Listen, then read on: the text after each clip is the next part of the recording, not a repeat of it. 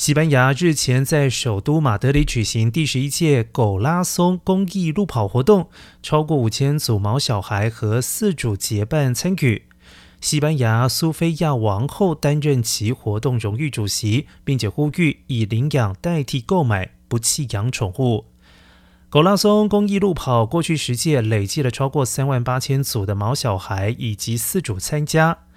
百分之三十的报名费用收入交给非营利组织，用于教育宣导活动之外，也与西班牙兽医医院合作，提供经费不足的流浪动物庇护所，作为为猫狗进行绝育的费用。